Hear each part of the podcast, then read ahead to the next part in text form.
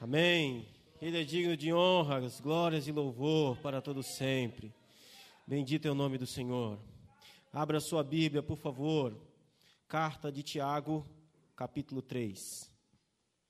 Carta do apóstolo Tiago, capítulo 3. Eu vou ler na versão da NVT, então pode estar um pouco diferente da sua.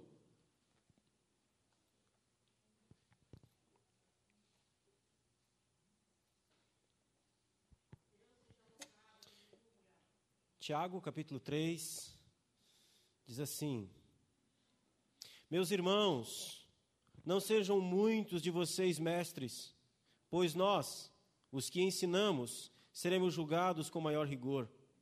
É verdade que todos nós cometemos muitos erros. Se pudéssemos controlar a língua, seríamos perfeitos, capazes de nos controlar em todos os outros sentidos. Por exemplo, se colocamos um freio na boca do cavalo, podemos conduzi-lo para onde quisermos. Observem também que um pequeno leme faz um grande navio se voltar para onde o piloto deseja, mesmo com ventos fortes. Assim também a língua é algo pequeno que profere discursos grandiosos. Vejam como uma simples fagulha é capaz de incendiar uma grande floresta. E entre todas as partes do corpo, a língua é uma chama de fogo, é um mundo de maldade que corrompe todo o corpo, ateia fogo a uma vida inteira, pois o próprio inferno a acende. O ser humano consegue domar toda a espécie de animal, ave, réptil e peixe, mas ninguém consegue domar a língua. Ela é, ela é incontrolável e perversa, cheia de veneno mortífero. Às vezes louva o Senhor e Pai, e às vezes amaldiçoa aqueles a quem Deus criou a sua imagem. E assim bênção e maldição saem da mesma boca. Meus irmãos, isso não está certo. Acaso de uma mesma fonte pode jorrar água doce e amarga? Pode a figueira produzir azeitonas ou a videira produzir figos? Da mesma forma, não se pode tirar água doce de uma fonte salgada. Se vocês são sábios e inteligentes, demonstrem isso vivendo honradamente, realizando boas obras com humildade que vem da sabedoria. Mas se em seu coração existe inveja amarga e ambição egoísta. Não encubram a verdade com vanglórias e mentiras, porque essas coisas não são a espécie de sabedoria que vem do alto, antes são terrenas, mundanas e demoníacas. Pois onde há inveja e ambição egoísta, também há confusão e males de todo tipo. Mas a sabedoria que vem do alto é, antes de tudo, pura, também é pacífica, sempre amável e disposta a ceder aos outros. É cheia de misericórdia e é fruto de boas obras. Não mostra favoritismo e é sempre sincera. E aqueles que são pacificadores plantarão sementes de paz e ajuntarão uma colheita de justiça. Pode assentar-se, meu irmão, minha irmã, por favor, obrigado. E nós estamos falando nesse mês sobre fé funcional, uma fé que funciona. Trocar de microfone? A pilha daquele ali está acabando. Tá? Não, tem, não tem pilha. Posso ficar com esse mesmo? Tá bom, você que manda. Né? Amém. Então, nós estamos falando sobre uma fé funcional. Uma fé que funciona. Uma fé prática. Uma fé de verdade. E hoje eu quero falar com vocês é, sobre discurso e prática. Então, no capítulo 1, nós tratamos de uma fé funcional, nós tratamos que uma fé funcional não nos isenta de dificuldades. Aquela ideia de que porque eu sou crente, porque eu tenho fé em Jesus, então não vou ter mais problema, isso não é verdade. Fé funcional não nos isenta de sermos tentados. Nós vimos isso. Mas Deus usa as tentações para amadurecer a nossa fé. Vimos também que a fé não é medida pelos bens que nós possuímos, mas sim se a gente persevera ou não. No capítulo 2, nós vimos sobre a disfuncionalidade da fé. Uma fé apenas de aparência é uma fé disfuncional. E hoje nós vamos tratar sobre o fato de que uma fé funcional tem um discurso certo e leva a uma prática correta. Então nós vamos ver também que às vezes a mesma boca que diz que tem fé, sem domínio, é também usada para destruição.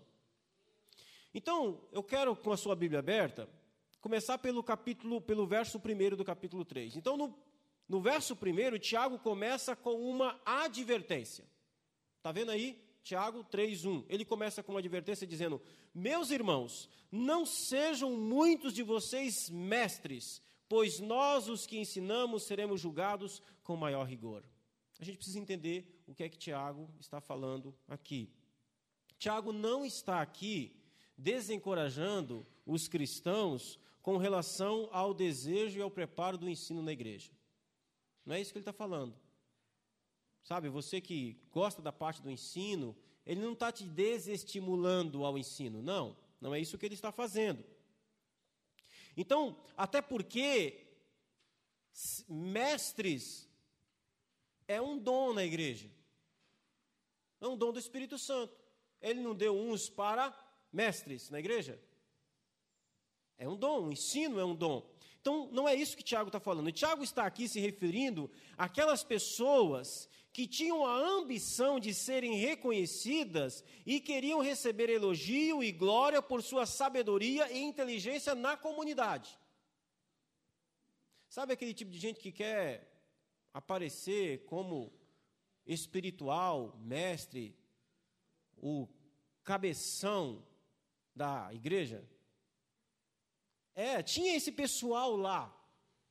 Então o Tiago está dizendo assim: ele não está desestimulando ao dom de ensino, ao exercício do ensino na igreja, ele não está desestimulando os, aí que a igreja tenha mestres, não. Ele está falando para esse pessoal que queria ser os caras da comunidade, da in, in, inteligentes, né? Eles, eles queriam ser mestre, mesmo não sendo. Mesmo não sendo. Eles estavam usando uma sabedoria que ele vai falar lá embaixo no verso 14. Tiago fala desse pessoal que usa uma sabedoria humana, mundana, terrena, maligna. É, é disso que Tiago está falando, é para esse pessoal. Então, Tiago está falando de um tipo de gente que está no meio da comunidade da fé, falam e ensinam sobre fé, eles discursam sobre a fé, mas a fé não controla o discurso deles. E é aqui que a gente precisa receber a orientação que Tiago está falando. A gente é da fé, da comunidade da fé, fomos alcançados pela fé, mas a questão que eu quero tratar aqui com vocês hoje é o nosso discurso. O nosso discurso. Como é que é esse nosso discurso?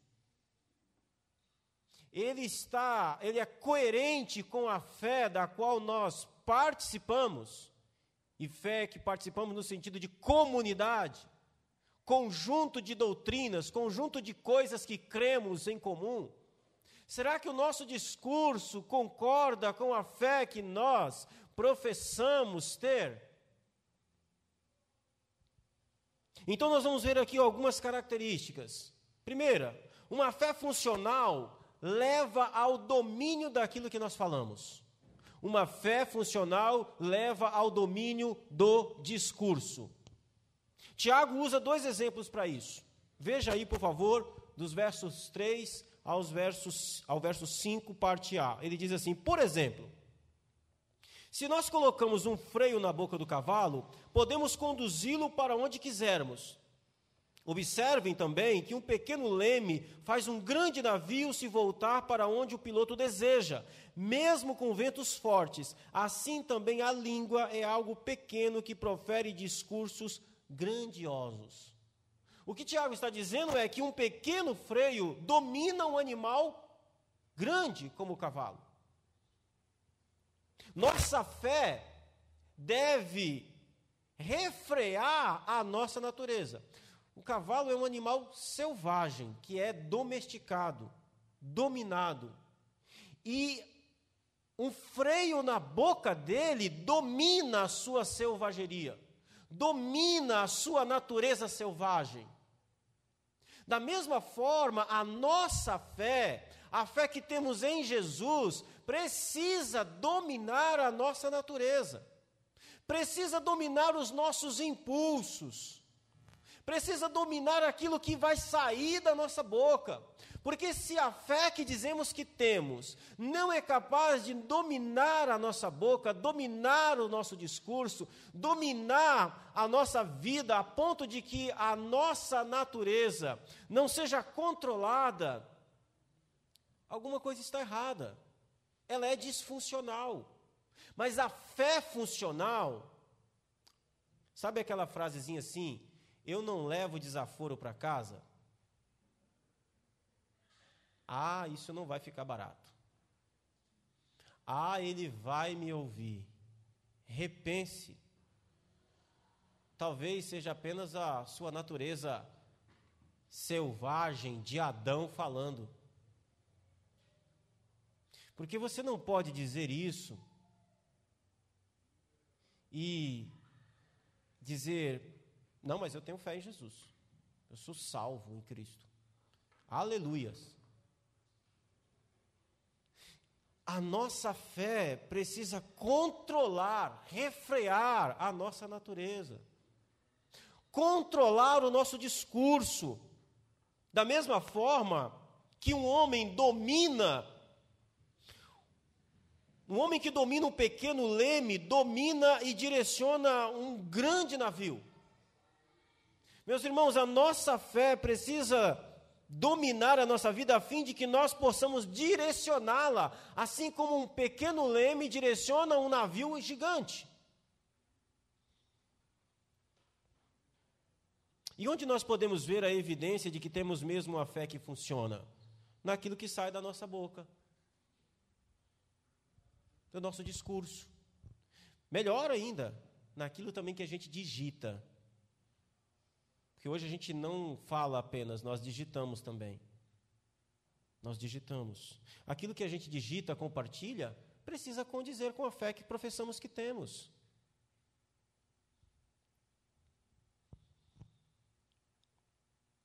Então, a boca fala daquilo que o coração está cheio. Seu coração está cheio de fé, então sua boca falará disso. Portanto, uma fé que funciona vai dominar aquilo que sai da nossa boca. Sua opinião, o tom da sua fala, o tipo de conselho que você dará, se é hora de continuar falando ou é hora de parar de falar. A nossa fé dominará e controlar, controla, controlará o nosso discurso, controlará aquilo que nós falamos. Segundo lugar, uma fé funcional leva em conta também o potencial de destruição daquilo que nós falamos. Existe uma potência naquilo que nós falamos.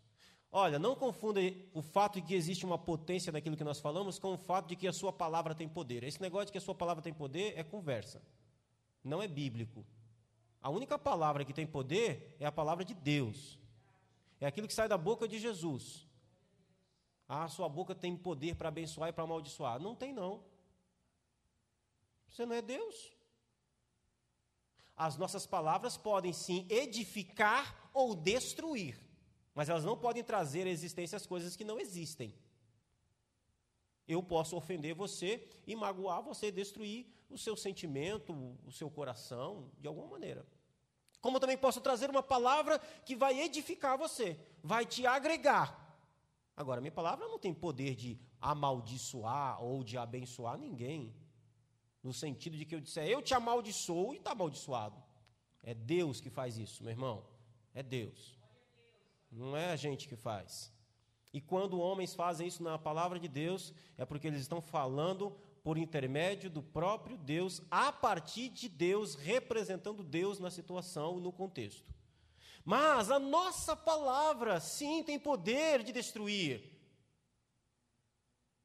Sim, nós podemos influenciar na, e, e, trazer consequências na vida de uma criança lá na frente, devido daquilo que você fala. Você tem uma criança que os seus pais, os, enfim, os seus responsáveis vivem dizendo para ela: você é burra, você é burra, você é burra. Isso entra na cabeça dela. Óbvio. Então, Tiago fala também aqui que da potência que existe no nosso discurso. Existe uma potência muito grande. Olha o que ele diz no verso 5, a parte B do verso 5 e o verso 6. Vejam como uma simples fagulha é capaz de incendiar uma grande floresta. E entre todas as partes do corpo, a língua é uma chama de fogo. É um mundo de maldade que corrompe todo o corpo, ateia fogo a uma vida inteira, pois o próprio inferno a acende. Expressão pesada, né, de Tiago? O próprio inferno a acende. Nossa geração não está pronta para esses discursos, né? Bom, são bíblicos. Tiago usa dois exemplos. Ele diz que um grande incêndio pode começar com uma pequena fagulha. Grandes guerras começam com pequenas palavras. Olha, para olha, olha como isso aqui é muito prático. Grandes discussões de casais começam com pequenas expressões. Já parou para perceber que grandes discussões, grandes brigas de casais começam com bobagem? É absolutamente incrível. O casal está lá, pé de guerra. Vamos, pastor, nós vamos divorciar, vamos separar. Ah, não dá mais, não aguento mais. Aí você senta, vai conversar. E aí, meu irmão, o que foi que aconteceu? Muitos nem lembram como é que foi que começou aquela história. Nem lembra. Fica, o que lembra é o remoer o passado. Você fala, não, não, mas peraí, o que foi que aconteceu? Ah, ele disse que eu estou gorda. E se for uma verdade? Não fala. Isso é um exemplo grotesco. Para dizer que a, a, gente precisa ter sabedoria até nisso, até naquilo que a gente fala no relacionamento. Até naquilo que a gente fala no nosso relacionamento. Olha a capacidade que a nossa boca tem. Olha a potência que existe. Então, uma simples fagulha. Quantas vezes nós vemos né, no período de seca aqueles grandes incêndios aí, o corpo de um vai falar: olha, isso aqui provavelmente aconteceu, começou com, sabe, um cigarro aceso que jogaram na estrada, não um cigarro uma fagulha, às vezes um caco de vidro que está numa posição que a luz do sol bate, sabe, dá aquele, aquele raio que esquenta e puf, começou um incêndio. Ninguém sabe como. Tiago compara a nossa língua com essa potência. Existe uma potência de destruição na vida dos outros, naquilo que sai da nossa boca. Ele então está falando da potência de destruição nos outros uma pequena fagulha bota fogo numa floresta inteira.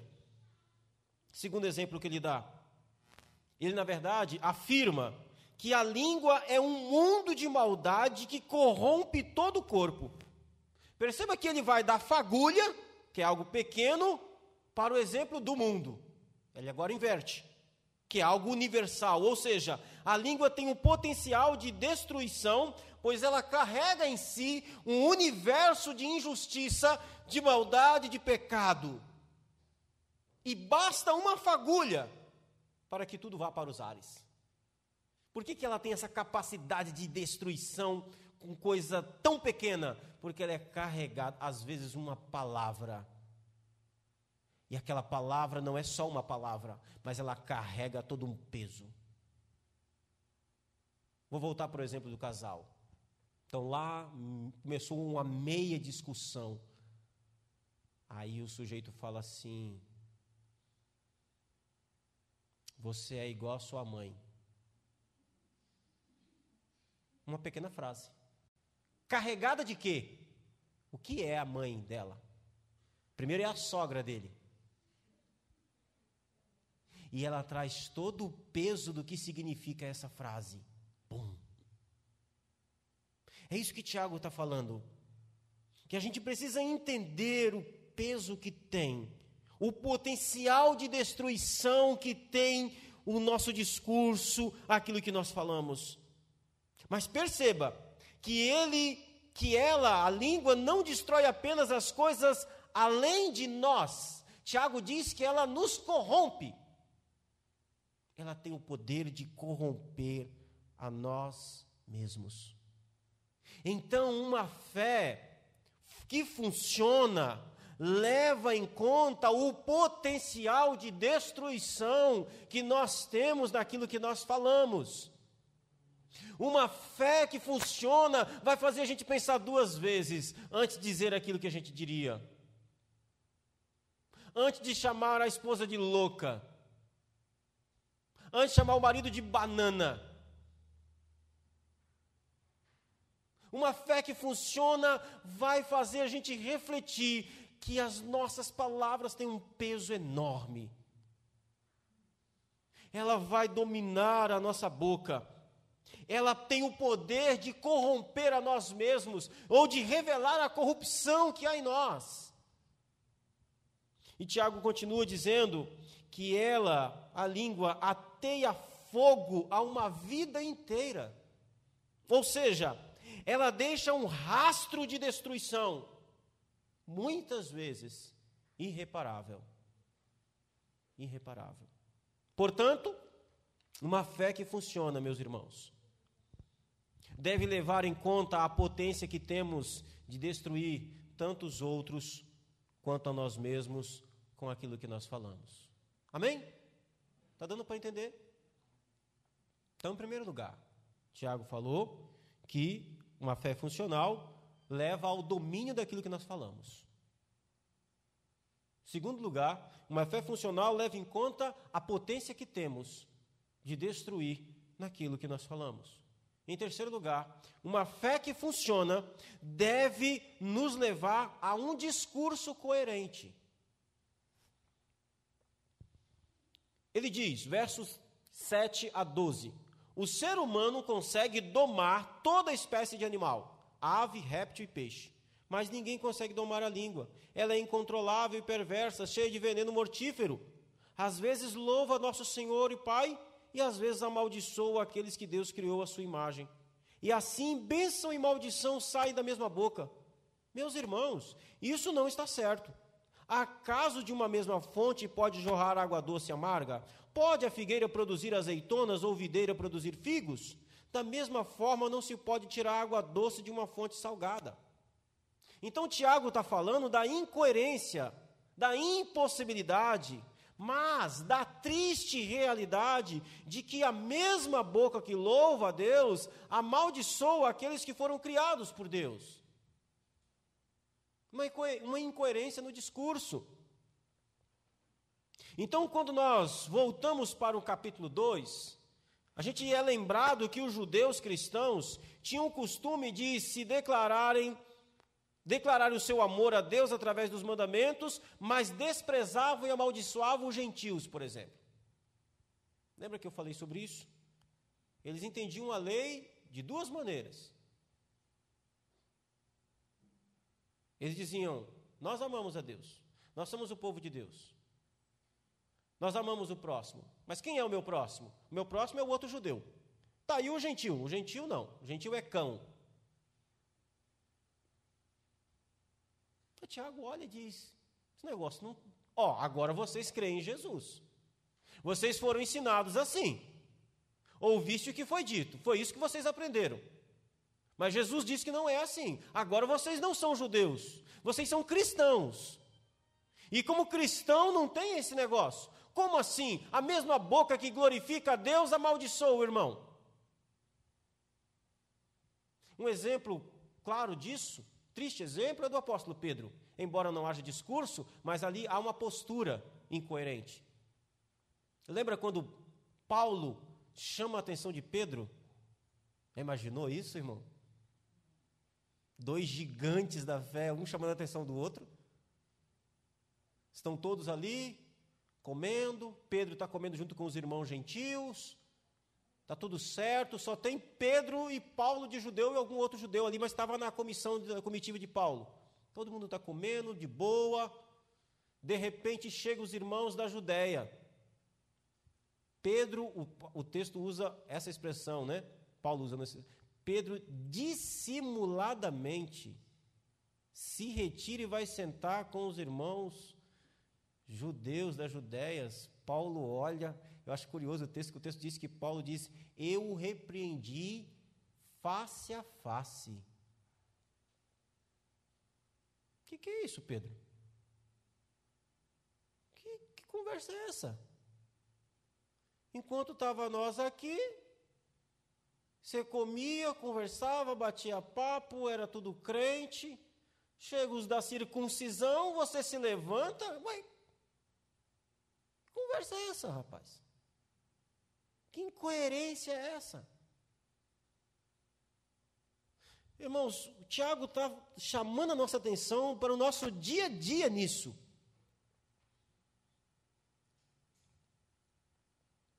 Ele afirma: isso não está certo. E ele começa a perguntar: de uma mesma fonte pode jorrar água doce e amarga? Pode a figueira produzir azeitonas ou videira produzir figos? Ele mesmo responde: não pode. É incoerente. Portanto, a nossa fé precisa fazer com que o nosso discurso seja coerente com a natureza de Cristo que opera em nós. Ser coerente dá muito trabalho. Não é fácil, não. O próprio apóstolo Tiago diz aqui: esse negócio é difícil. A língua é incontrolável, é perversa, cheia de veneno mortífero. Quando você vê, já falou. Mas precisa, isso, esse, isso dá trabalho, mas precisa acontecer. Exige aplicação, exige policiamento, exige ficar atento às inclinações do Espírito Santo em nós. Antes de falar, pense se isso condiz com a posição do Espírito Santo ou não. É isso que Pedro, Tiago, Tiago está falando.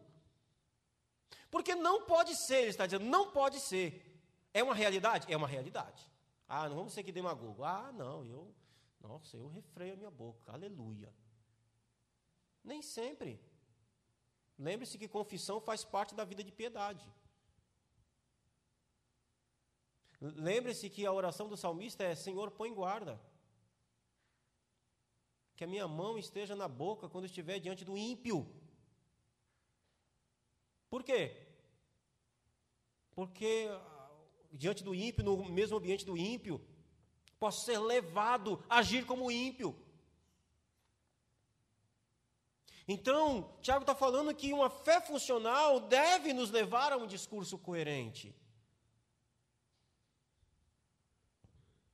Isso exige aplicação. Antes de falar, pensemos. Isso condiz com a posição do Espírito Santo. Sempre é boa aquela frasezinha, né? Se Jesus estivesse no meu lugar, ele faria isso. Falaria assim. Teria esse tipo de postura. Então, uma fé funcional vai fazer com que a nossa fonte tenha mais água doce do que água amarga. Porque não pode, não, é impossível sair as duas coisas da mesma fonte. Não pode. Eu falei aqui domingo passado, eu percebi que durante a semana alguns irmãos ficaram chocados com o que eu disse domingo passado, né? Não mate ninguém dentro de você. Não carregue um cadáver dentro de você.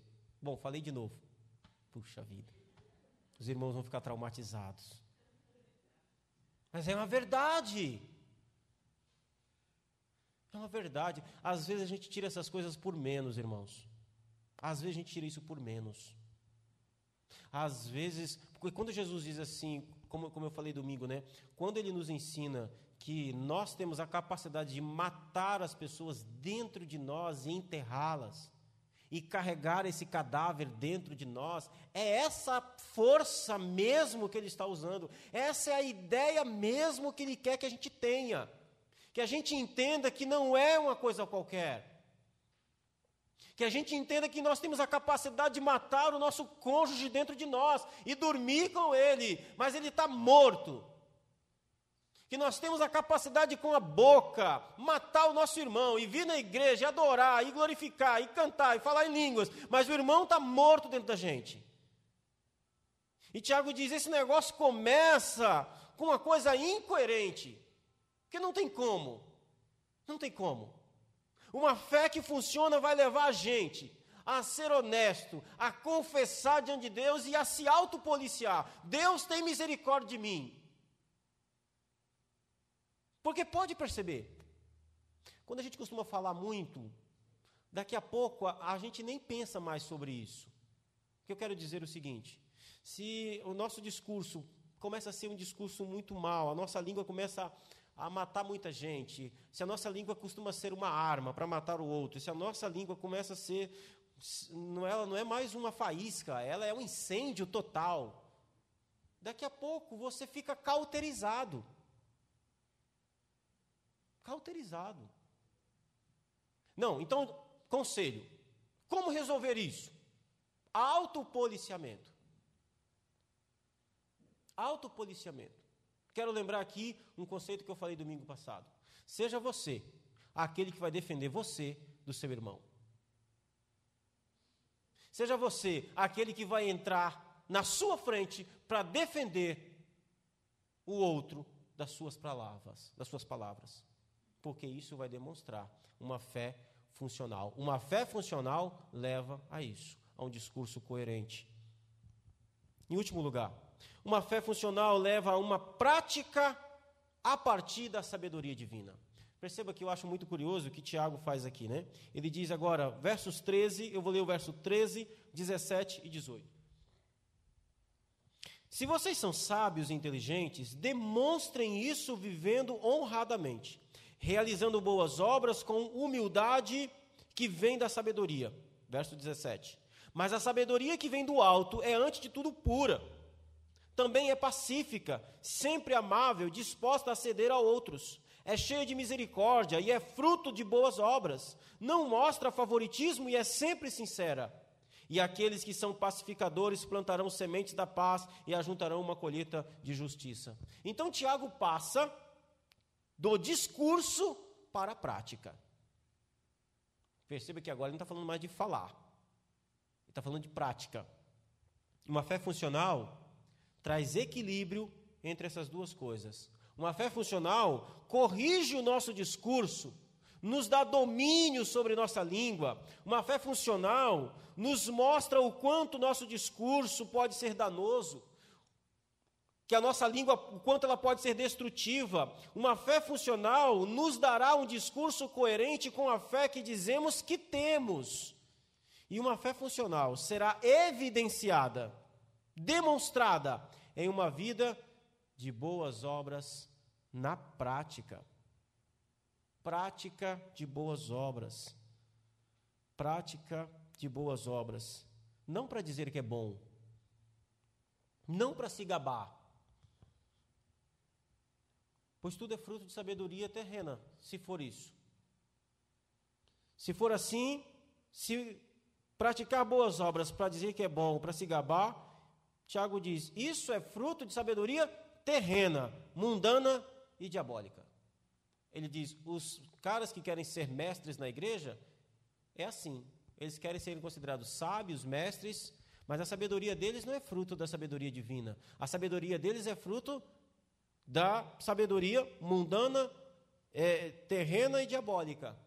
É fruto da malandragem. Eles são malandros, esses caras. Malandros. Tiago diz: não. Não. É o tipo de prática de uma fé de redes sociais, o que eles estão praticando. Para parecer uma pessoa de fé. Tiago não está falando disso. Mas a sabedoria que vem do alto é, antes de tudo, pura. Ou seja, uma prática de vida que vem daquilo que a sabedoria bíblica diz. Onde eu busco essa sabedoria divina? Onde eu busco essa sabedoria do alto? Eu tenho que fazer uma, uma semana de jejum, uma semana de oração, para um anjo vir assim, botar a mão na minha cabeça e falar: a partir de hoje você tem sabedoria do alto, é isso? Não! Sabedoria do alto, irmãos.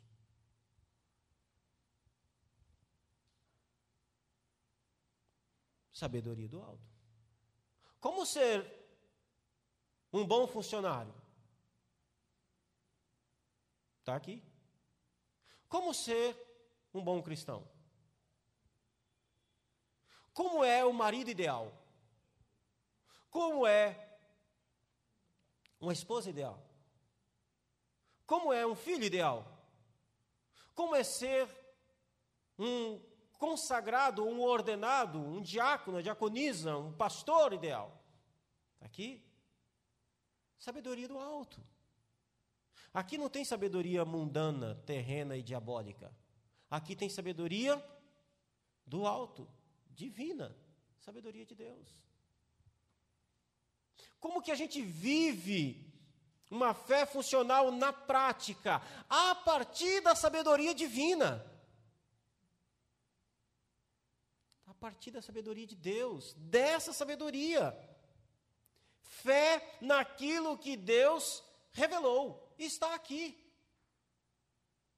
Está nas Escrituras.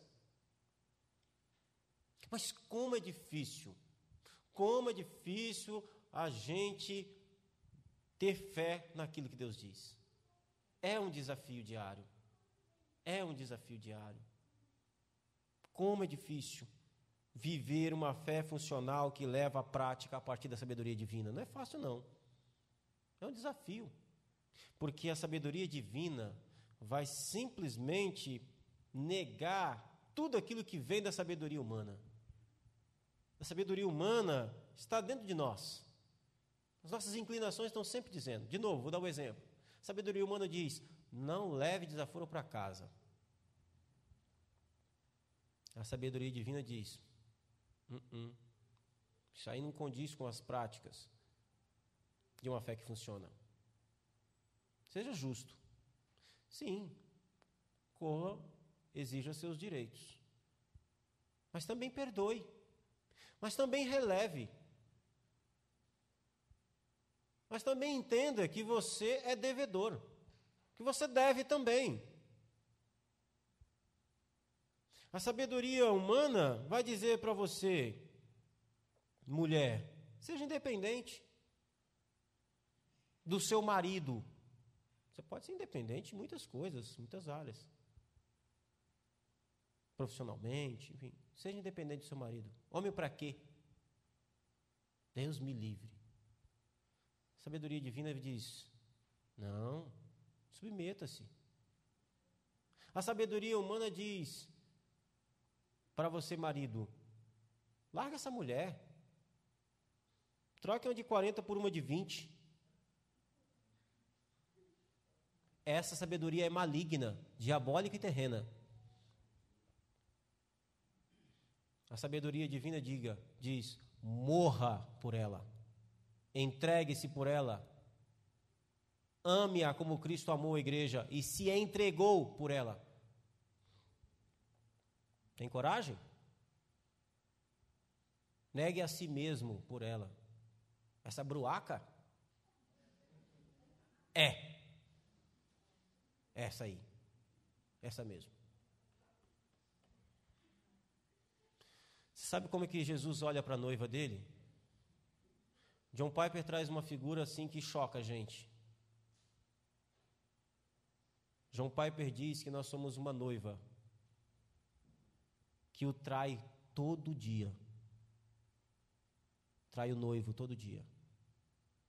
A gente está sendo purificado, é um processo mas a gente vive traindo Jesus. Ele traz uma imagem muito forte. Ele compara, ele diz que a igreja é uma noiva que se prostitui traindo o seu noivo diariamente. Forte, né? Mas ele diz uma coisa muito interessante: ele diz que Jesus continua amando essa noiva. Ele se entregou por ela. Ele se deu por ela para purificá-la. Ah, meu irmão, uma fé que funciona levará a gente a esse tipo de prática, que é uma coisa divina, divina, divina, sabedoria divina.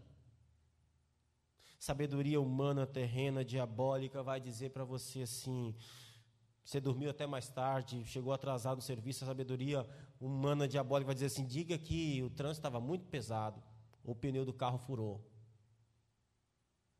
A sabedoria divina vai dizer: uma fé que funciona vai levar você a boas práticas, a uma sabedoria prática divina. Vai levar a dizer, você a dizer a verdade, a mudar de vida, a acordar mais cedo, a não chegar atrasado, a, a fazer aquilo que tem que ser feito, a cumprir o acordo que você assinou, que você é, concordou. Quero terminar, já acabei meu, passei meu tempo. Forma prática, meu irmão, minha irmã. Seja aquilo que falamos, seja aquilo que fazemos. Isso deve acontecer como fruto de uma fé que funciona. Uma fé que funciona. Deus não nos deu uma fé que não serve para nada. Não, ele nos deu uma fé que deve ser eficiente, eficaz. Tiago diz que isso deve ser pacífico, sempre amável, disposto a ceder, sem favoritismo e sincero. Prático, prático. Cuidado com aquilo que sai da sua boca. Um conselho, um conselho. Não deixe que porque alguém é grosso, mal educado com você, você se torne assim também. Não pague o mal com o mal, mas pague o mal com o bem. Ora, meu irmão, vamos fazer isso. Não é? Você já parou a perceber que nós, nós aceitamos ser influenciado pelo mal, meu irmão? Nós aceitamos ser influenciado pelo mal, pelo mau exemplo, pela má palavra, não, não, não. A sua base não é o outro, mas a fé. O fato de que você precisa ter um discurso pacífico, amável, disposto a ceder, cheio de misericórdia e sincero. E Tiago conclui dizendo assim: o resultado disso é uma colheita de justiça. Amém? Uma colheita de justiça. Vamos ficar de pé? Quero convidar você à oração nesse momento. Que Deus use nossa boca, nossos lábios, nosso discurso para evidenciar uma fé que funciona para a glória de Deus e em nome de Jesus. Maravilhoso Deus, Pai que estás nos céus. Adoramos a Ti, Senhor, e te glorificamos e confessamos a Ti. Nossos lábios muitas vezes têm sido uma fagulha, meu Deus, que tem incendiado e queimado e destruído muitas coisas. Perdoa-nos Perdoa-nos, pois não foi para isso que nós fomos chamados, eleitos e santificados. Mas dá-nos, meu Deus, uma consciência, meu Deus, que é capaz de policiar a nós mesmos Dá-nos, meu Deus, ó Senhor, a responsabilidade de que nós devemos cuidar, meu Deus, daquilo que sai da nossa boca. Dá-nos, meu Deus, uma fé eficiente, eficaz, prática, que nos leva, meu Deus, a uma vida que glorifica o Teu nome, edifica o nosso irmão e que tudo seja para a glória de quem o Senhor é. Abençoa, meu Deus, as nossas vidas. Abençoe, meu Deus, a nossa fala, aquilo que sai da nossa boca, que sejam palavras de edificação. E quando, meu Deus, os nossos lábios pecarem contra o Senhor, quando os nossos lábios pecarem contra o nosso irmão, que o perdão saia, meu Deus, também imediatamente, que a confissão seja também imediata, na mesma proporção, Senhor. Pois a gente confessa que a gente, a gente tem dificuldades, mas dá-nos, meu Deus, um coração, meu Deus, inclinado ao perdão, inclinado à confissão e ao abandono, Senhor em nome de Jesus, pois o Senhor não nos deu uma fé morta, o Senhor não nos deu uma fé ineficiente, o Senhor nos deu uma fé viva, eficiente, eficaz, plena, poderosa, que age em nós para a glória do Seu nome e para que possamos ser transformados dia a dia à imagem do Teu Filho Santo Jesus. Em nome de Jesus nós te pedimos, te adoramos, Senhor. Amém.